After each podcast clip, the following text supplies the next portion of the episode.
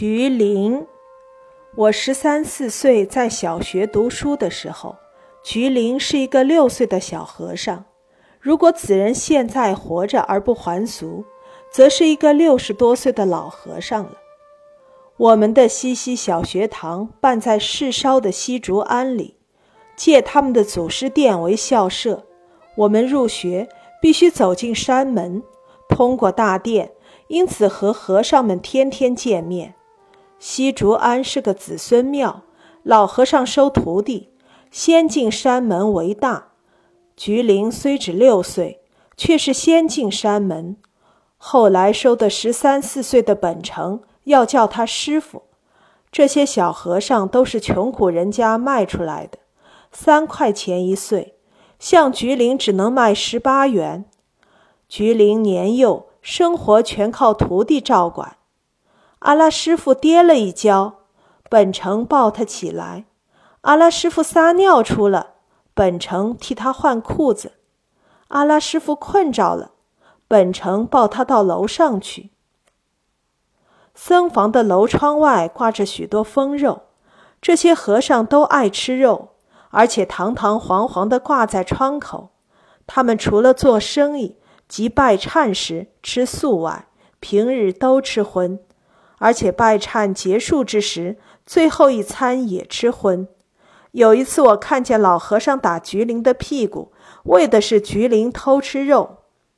西竹庵里常常拜忏，差不多每月举行一次，每次都有名目：大佛菩萨生日、观音菩萨生日、某祖师生日等等。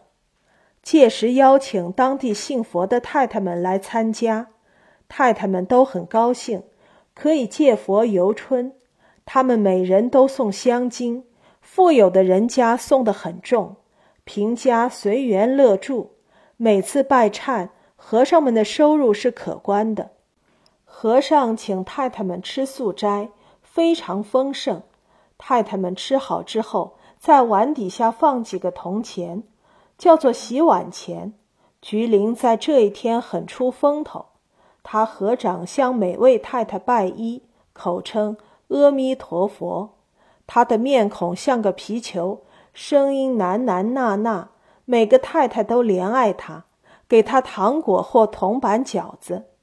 他们调查小和尚的身世，知道他一出世就父母双亡，阿哥阿嫂生活困难，把他卖做小和尚。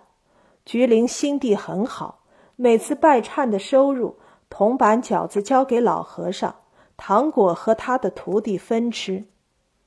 抗战胜利后，我从重庆归来，去凭吊劫后的故乡，看见西竹庵一部分还在，我入内瞻眺，在廊柱石凳之间，依稀仿佛的看见六岁的菊林向我们合掌行礼。庵中的和尚不知去向，屋宇都被尘封。大概他们都在这浩劫中散而之四方矣，但不知菊林下落如何。